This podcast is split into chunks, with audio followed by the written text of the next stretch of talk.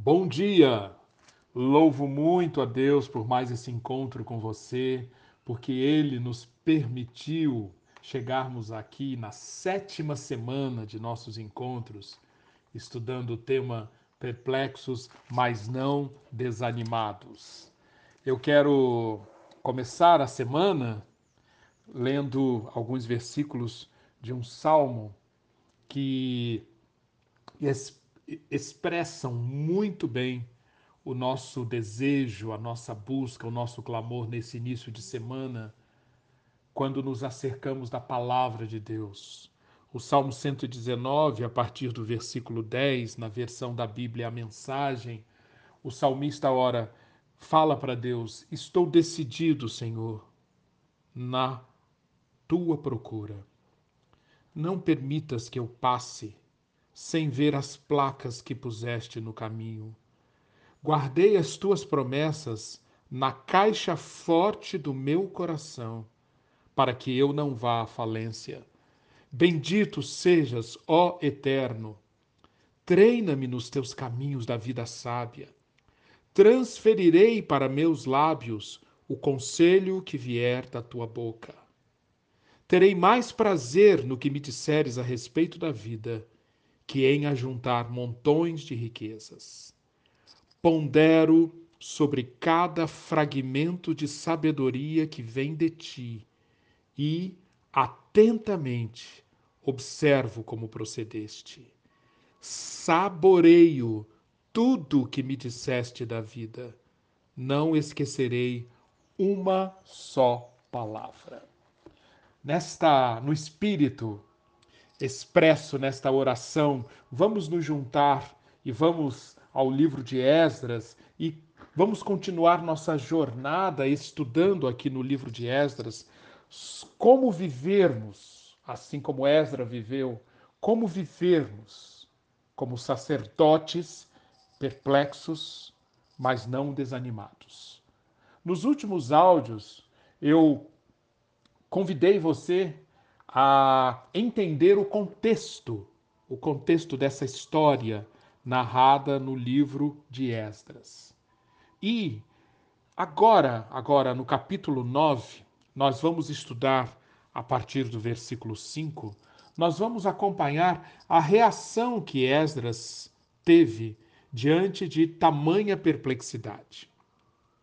A perplexidade de Esdras aparece no, no versículo 4.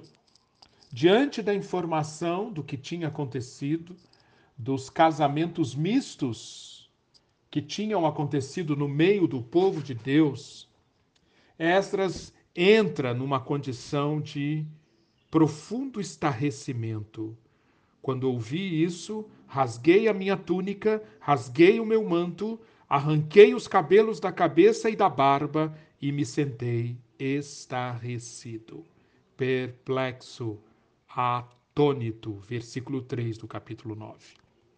Esse estado de Esdras durou várias horas, até o sacrifício da tarde. Então, versículo 5: Na hora do sacrifício da tarde, eu saí do meu abatimento com a túnica e o manto rasgados e caí de joelhos com as mãos estendidas para o Senhor, o meu Deus, e orei. E esta oração de Esdras merece ser analisada, destrinchada, trazida para a nossa vida, porque é uma das orações sacerdotais mais contundentes, mais completas, mais enriquecedoras, mais modelares para nós que queremos viver como sacerdotes. Esta oração, a partir do versículo 6, ela mostra como Esdras entrou e saiu de uma jornada de perplexidade. A entrada de Esdras nesse estado de perplexidade nós já acompanhamos. Foi na manhã deste dia. Esdras transforma a sua perplexidade em oração. E a oração dele, de Esdras, pode ser vista como sendo composta de seis partes, seis partes, que remetem a seis elementos que devem constar das nossas orações como sacerdotes. Queremos viver, devemos viver, já falamos bastante sobre isso. Agora, aqui e agora, como sacerdotes de Deus, como aqueles que promovem o culto ao Deus eterno, influenciando tudo que tocam. Pois bem, para vivermos desta maneira, é muito importante nós trazermos para as nossas orações, para o nosso relacionamento com Deus, esses mesmos seis elementos que nós encontramos na oração de Esdras. O primeiro elemento está aqui uh, no, próprio, no próprio versículo 5. Na hora do sacrifício da tarde, eu saí do meu abatimento com a túnica e o manto rasgados, e aqui está, então, o primeiro elemento: caí de joelhos com as mãos estendidas para o Senhor, o meu Deus. Eu, eu chamo esse primeiro elemento de sensibilidade. Um sacerdote precisa ser sensível a partir da consciência da santidade de Deus. O que Esdras estava sentindo, o que Esdras estava percebendo, a sensibilidade dele, não vinha do mundo físico, do mundo material. Quem olhasse para Esdras naquela condição aquela reação de Esdras. Não conseguia ver relação entre a reação dele e o que estava acontecendo. Fisicamente, pelos olhos físicos, não havia nada que justificasse aquela reação do sacerdote. Mas ele estava naquela condição de abatimento, com as suas vestes rasgadas, com de joelhos, com as mãos estendidas, por quê? pela profunda consciência que Esdras tinha da santidade de Deus. E aqui, minha querida, meu querido irmão, nós temos esse elemento extremamente importante da mente, da consciência de um sacerdote, de um verdadeiro sacerdote de Deus, que todos nós devemos ter. Nas escrituras, nas escrituras nós encontramos isso. Todo todo verdadeiro sacerdote de Deus tem essa consciência. Consciência da presença de Deus, consciência de que esta presença é cercada de glória, consciência de que essa presença é marcada pela santidade de Deus. Presença, glória, santidade de Deus. Isso cria uma extrema sensibilidade para qualquer desvio em relação à, à vontade desse Deus. Por quê? porque você tem consciência que está na presença de Deus. E essa presença é carregada de santidade, e essa presença é cercada de glória. Logo, Esdras, como todos os verdadeiros sacerdotes do Senhor, diante do erro, diante do desvio em relação à lei, diante da profanação do culto, diante de qualquer prática que é inadequada para a convivência com o Deus eterno, Diante de tudo isso, a sensibilidade do sacerdote leva a uma reação que não pode ser diferente dessa: abatimento, vestes rasgadas, joelhos no chão, mãos estendidas, clamor ao Deus eterno. Uma das verdadeiras pragas que assolam a Igreja de Cristo da nossa geração é que nós muitas vezes perdemos essa consciência de, de, essa consciência de sacerdote e nós acabamos não vendo o valor do sagrado, o valor do santo, o valor do glorioso. Nós consideramos tudo secular. Nós deixamos de ver o mundo com o centro do mundo, como centro do mundo, voltado para o culto a Deus e, portanto, deixamos de ver o sagrado, deixamos de ver o santo, deixamos de ver o glorioso. O resgate desta consciência, a consciência de que o culto está no centro, a consciência do que é sagrado, a consciência do que está carregado de glória, a consciência do que é intrinsecamente santo.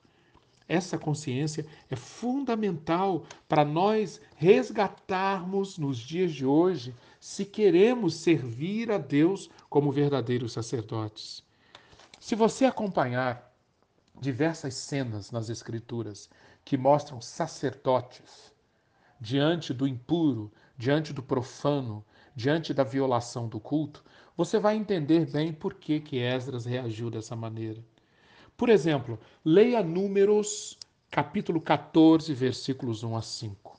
Ali nós estamos assistindo a um momento em que o povo de Israel renega a promessa que Deus tinha feito de entrada na terra prometida.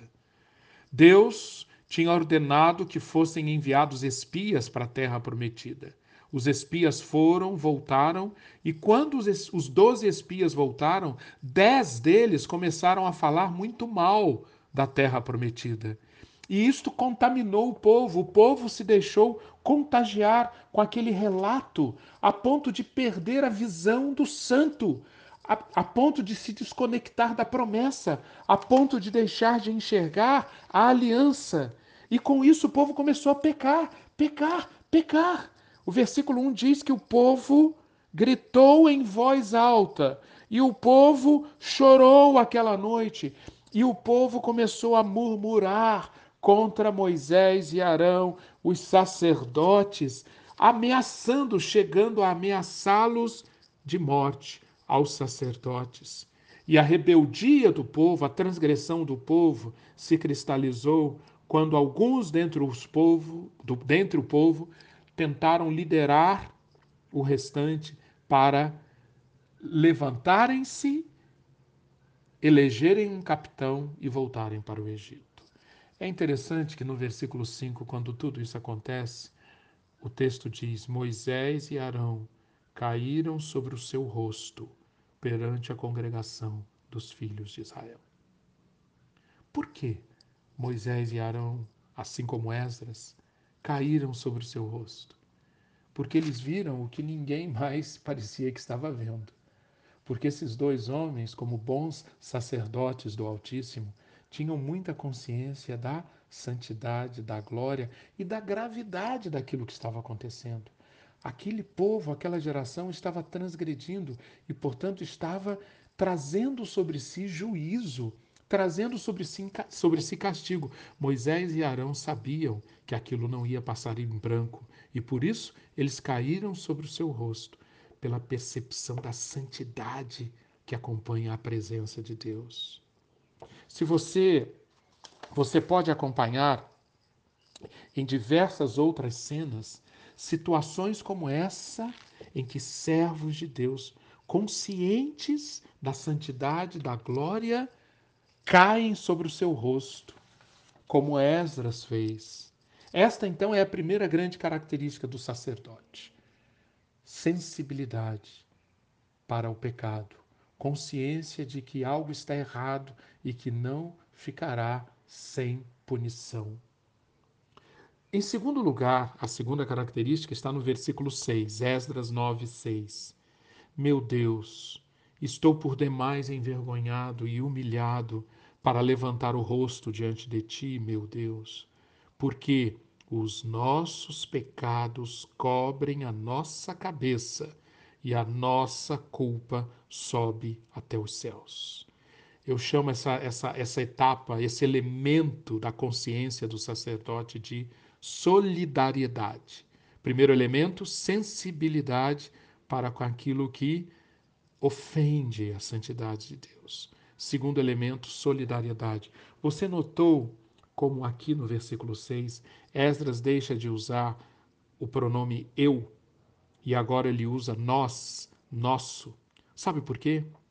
Porque Esdras, como um bom sacerdote, passa a enxergar aquela situação e passa a orar, a clamar a Deus, representando o povo, como se ele fosse parte daquele povo que havia transgredido.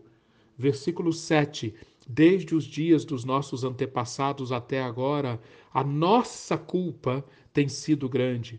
Por causa dos nossos pecados, nós, perceba, nós, nossos, os nossos reis e os nossos sacerdotes temos sido entregues à espada e ao cativeiro, ao despojo e à humilhação nas mãos de reis estrangeiros, como acontece hoje. Esdras, nós conhecemos o caráter de Esdras, já sabemos um pouco do caráter dele, da integridade dele, da história dele. Esdras poderia muito bem ter apresentado a Deus sua inocência.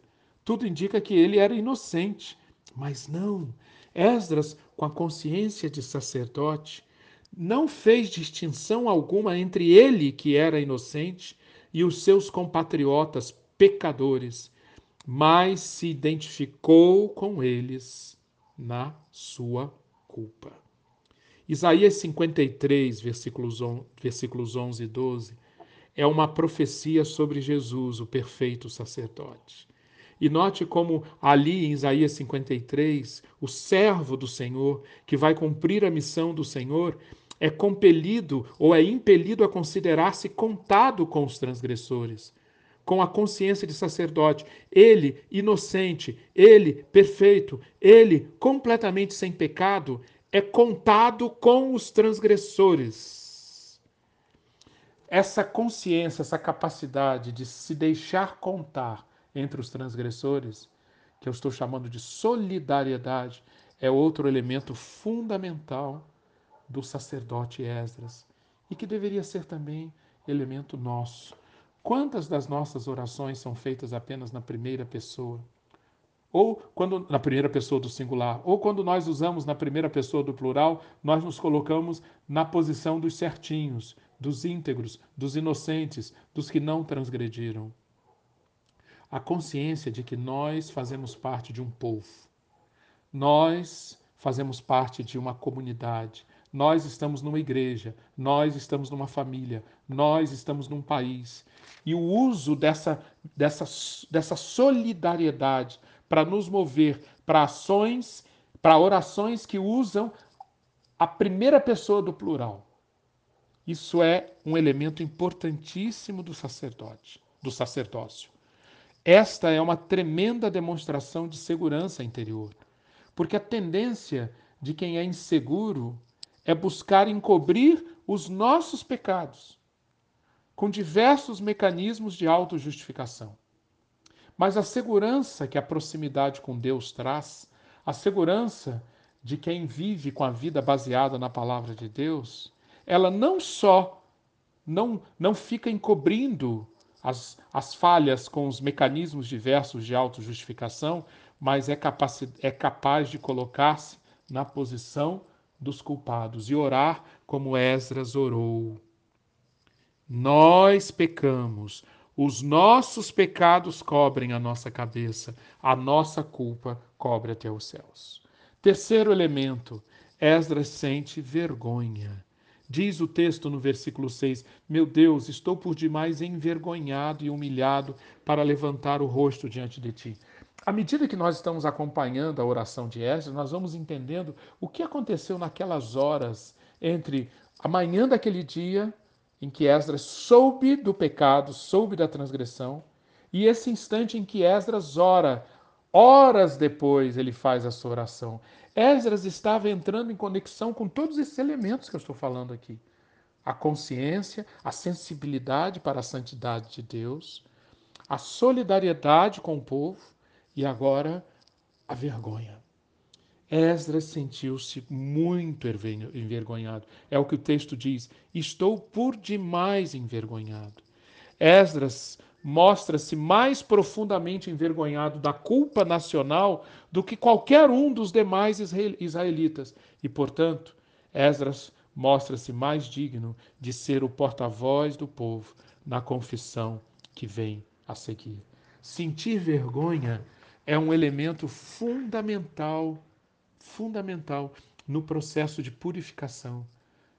É, é, um, é um elemento fundamental no caminho do quebrantamento, no arrependimento, no que leva à confissão e à restauração.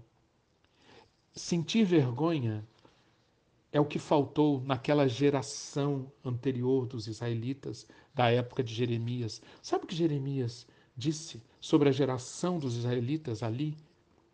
70 anos atrás, Jeremias 6,15: serão envergonhados porque cometem abominação sem sentir por isso vergonha. Nem sabem que coisa é envergonhar-se, Portanto, cairão com os que caem. Nem sabem que coisa é envergonhar-se. Cometem abominação sem sentir por isso vergonha. Foi nesse estado, foi a esse estágio que chegou a insensibilidade do povo de Israel, da geração de Jeremias, da geração de Abacuque. E o que Esdras está mostrando aqui é que ele não é dessa estirpe. Ele sente vergonha e, em nome do povo, ele diz para Deus: Estou muito envergonhado e humilhado. Essas são as primeiras três etapas da jornada de Esdras para sair da sua perplexidade, para transformar sua perplexidade em clamor de sacerdote. Medite sobre isso, leia, releia toda essa oração de Esdras, do versículo 5 até o versículo 15, e que Deus encha o seu dia de muito entendimento sobre isso e de muita prática da oração de um sacerdote. Amém.